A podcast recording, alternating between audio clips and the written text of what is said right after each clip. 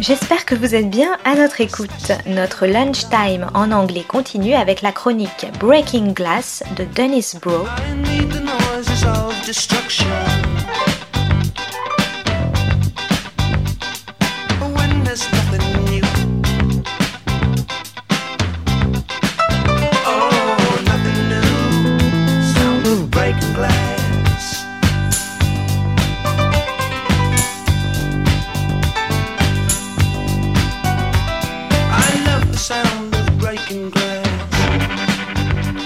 This is Broe on the Global Television Beat, Breaking Glass. Today's episode The Thick Blue Line Killer Cops in Baltimore and Paris. Post 9 11, with the popularity of CSI as George W. Bush's War on Terror overlapped with George Bush's War on Drugs, the airways were filled with every conceivable kind of law enforcement team unproblematic and uncorrupted, battling all kinds of crime. These squads range from the Law and Order franchise, which began over 20 years ago and has still not yet run its course, to the Navy with NCIS, to FBI profilers who anticipate future crimes, criminal minds, and cops who sort through the past to locate lawbreakers in cold case. These series continue to be popular and to be the dominant image of the police in popular media. However, in the wake of the Black Lives Matter protests, which, though they took place in 2020, are just now starting to register on serial television, two shows have now appeared which offer a startlingly different view of the police and policing. From Disney Plus, there's Oussekine, about the death of a young Algerian student in 1986 at the hands of the French police. And from HBO comes We Own This City by the creators of The Wire, about a division of the Baltimore police described as 1930s gangsters who terrorized the black inhabitants of the city over the last decade. Both are limited series of four and six episodes, respectively, and both are fictionalized representations of actual events. Oussekine follows the Algerian family of that name as they attempt to find justice for their youngest son, Malik, beaten to death by three cops in the midst of a student protest in the Latin Quarter that he was a part of. The police deny any involvement in the killing, with the French Minister of the Interior, Olivier Gourmet, staunchly moral in his quest for a cover up searching not for what happened to this budding student whose life is brutally snatched from him, but rather looking instead for a way to shift guilt, and finally alighting on the boy's fragile condition as the excuse. We watch the flowering of Malik's sister Sarah, Muna as she indicts the police at the trial of two of the cops, and we are treated to the spectacle of the French socialist president, Mitterrand, arriving at the family's house for a photo opportunity arranged by posting him next to the window with the best light, while the family becomes props in the background.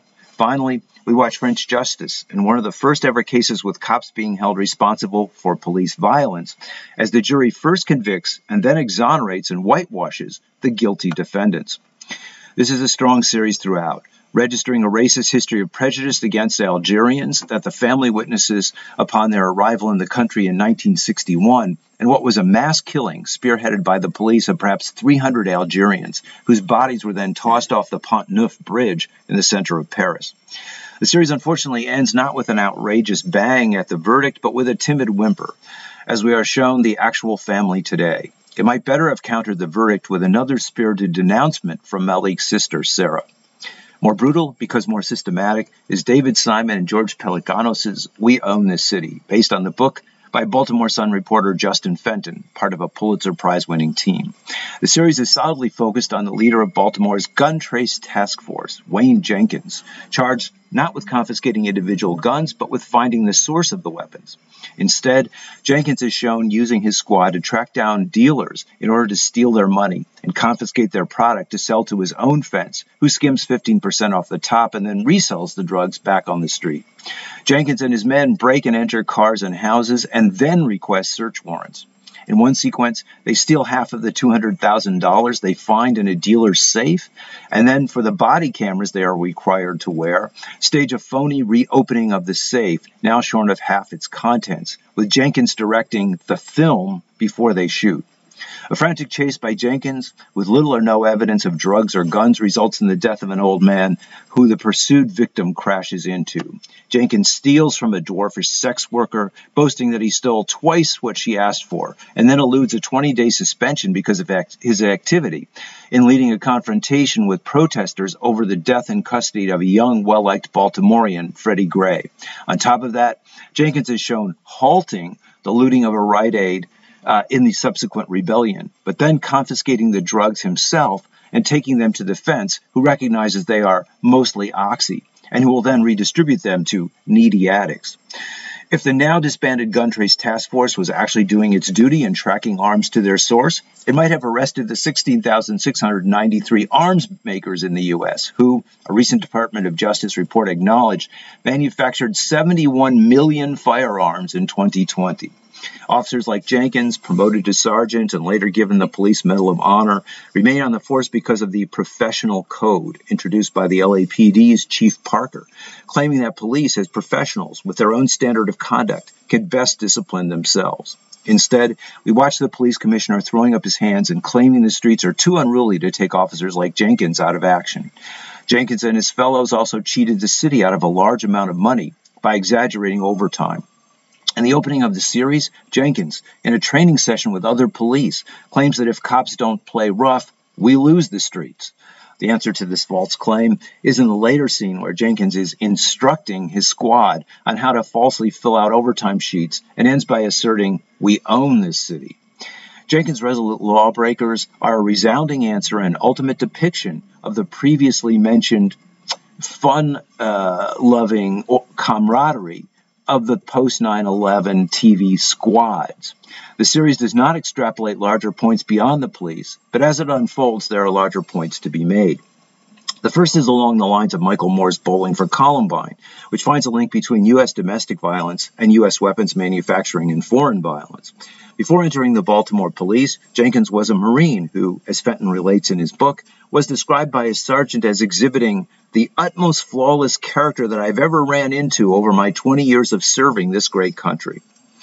This great country boasts a military budget greater than the next nine countries in the world, while claiming it is constantly being threatened, and which, over the protests of European and developing world leaders such as Italy's Mario Monti and Indonesia's Joko Jokowi, continues to preach endless war in Ukraine. It's not a mistake that this country produces characters like Jenkins for its war at home. That war on the streets of the U.S. is waged mainly against its black and minority citizens. Critics pointed out initially that the police and We Own the City are colorblind, with many of the subordinates on Jenkins' squad being black officers. However, it's still Jenkins, the white Marine, in charge. The larger point, though, is that the devastation the squad wrecks is shown as entirely against the black population of Baltimore viewed by Jenkins and his cohorts as not victims of impoverished neighborhoods infected with guns and weapons, but always already as criminals. Jenkins' attitude is the unquestioned adoption of what in the 30s and 40s is now seen as a kind of eugenics, where minority neighborhoods are viewed as genetically criminally inclined, not because they are lawbreakers, but because they are poor and stand outside the middle class propriety of a Jenkins who lived in a comfortable Baltimore suburb. There may be black and white behind the blue line, but that line, as the series illustrates in almost every scene, is used to regulate and destroy all attempts at community.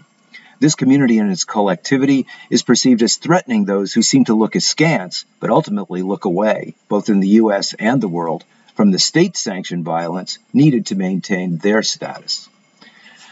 Dennis Broe is the author of The Precinct with a Golden Arm, the upcoming third volume in the Harry Palmer mystery trilogy, whose subject is the LAPD, the pharmaceutical industry, and Mexican culture in LA. And this is Broe on the Global Television Beat, Breaking Glass. Oh. Oh, Dennis Broe is the author of Film Noir, American Workers and Postwar Hollywood, Class Crime and International Film Noir, and Maverick or How the West Was Lost. His current book is Hyper-Industrialism and Television Seriality, The End of Leisure and the Birth of the Binge.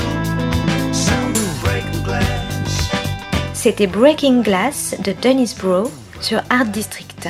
Très bonne suite de nos programmes, jazzistiques et artistiques À notre écoute.